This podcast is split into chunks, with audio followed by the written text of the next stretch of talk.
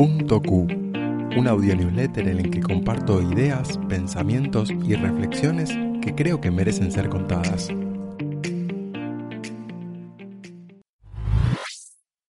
Casarse en pandemia.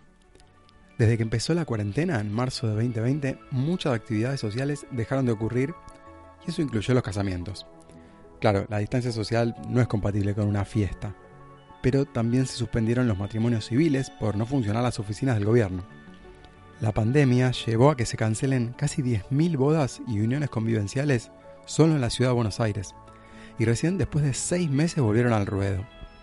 En el medio solo se celebraron unos 400 por excepción, por salud o emigración. En fin, hoy mismo me estoy casando, sin fiestas, sin público, incluso sin haber tenido una despedida de soltero, que quedará para más adelante como una bienvenida de casado. La paradoja del desapego. Sin crear vínculos emocionales, evitamos sufrir en caso de perderlos, pero a la vez perdemos la posibilidad de sentir en profundidad mientras dure y crecer como personas. Pareciera que hay que elegir entre el riesgo de sufrir y la paz interior. En palabras de Buda, el dolor es inevitable, pero el sufrimiento es una opción. Uno de los desafíos del ser humano es aprender a sensibilizarse con el entorno sin depender de él.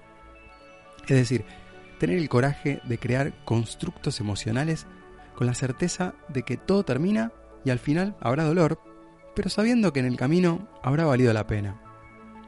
Reconocer esto es lo que permite limitar el sufrimiento y encontrar la paz. Aplica a personas, mascotas, hábitos, objetos, etc. Esta semana perdí a mi gatita Shakti, y una vez superado el pico de dolor inicial, no puedo más que sentir gratitud con la vida por haber podido vivir una década de aprendizajes, tanto solo como en familia. El tío Segismundo. Todos escucharon hablar de Sigmund Freud, el padre del psicoanálisis, pero pocos de Edward Bernet, su sobrino, que tuvo un impacto crucial en el mundo. Bernet se basó en las teorías de psicología de las masas de su tío y en su libro Propaganda de 1928 explicó cómo generar comportamientos irracionales al vincular productos o políticas con emociones y deseos. Pero como el concepto tenía mala prensa por su uso en el nazismo, en esa época, lo renombró como relaciones públicas. Con su ingeniería del consentimiento, definida como el control de la mente de la gente sin que lo note, ayudó a grandes corporaciones a manejar asuntos mundiales y a gobiernos a instaurar su agenda de forma invisible. Bernet vivió 103 años, pero sus efectos vivirán para siempre. Podés conocer más de esto en el documental El siglo del yo. Zoológicos humanos. Encerrar, enjaular, confinar, mantener en cautiverio. Bien podrían ser cosas que el hombre hizo con los animales quizás con el espíritu original de permitir que la sociedad moderna conozca a otras especies, con el alto costo de sacarlos de su hábitat. Pero el humano siempre se supera. En el siglo XIX aparecieron las primeras exhibiciones públicas de personas primitivas, degradadas y deshumanizadas en contraste con la superioridad de la sociedad occidental.